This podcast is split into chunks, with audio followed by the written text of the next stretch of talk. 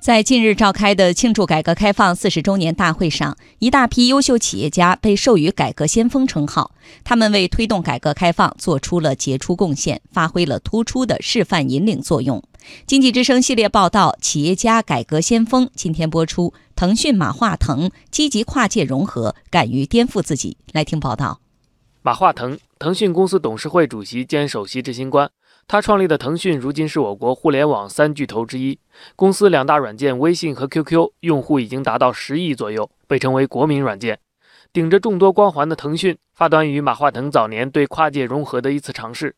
一九九八年，在深圳华强北工作了六年的马化腾和另外四名同学创立了深圳市腾讯计算机系统有限公司。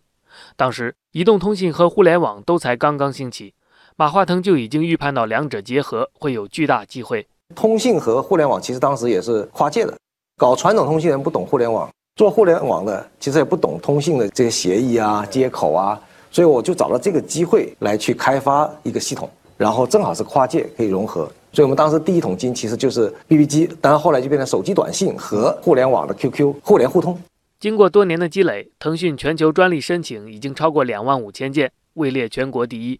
腾讯 QQ 也成了人们相互连接的重要纽带。但互联网发展迅速，新的挑战扑面而来。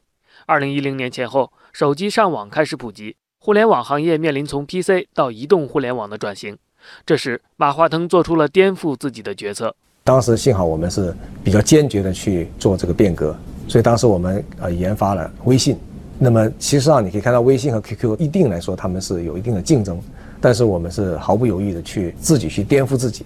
现如今谈到经验，马化腾依然最看重跨界融合。他试图在跨界交叉融合的一些领域寻找发展蓝海。二零一八年十月，腾讯调整公司组织架构，马化腾希望腾讯以连接和内容为基础，成为各行各业的数字化助手。从互联网加到共享经济，再到数字经济，以及到最近我们国家提出的数字中国战略，那我们可以看到，整个数字化和信息化和每个各行各业的融合已经是越来越深了。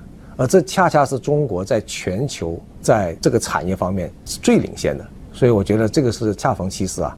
回顾腾讯成长壮大的历史，能看到马化腾的奋斗和才智，也能触摸改革的有力脉搏。一九八四年，还是学生的马化腾随家人来到深圳，这片改革开放的土地从一开始就感染了他，使他受益。我觉得我处在深圳的这样的一个改革开放的热土啊。我觉得我是非常幸运，所以在大学毕业出来工作了六年之后呢，我就和我的同学投身创业，所以可以说我是中国改革开放四十年的见证者、亲历者，也是最大的受益者之一。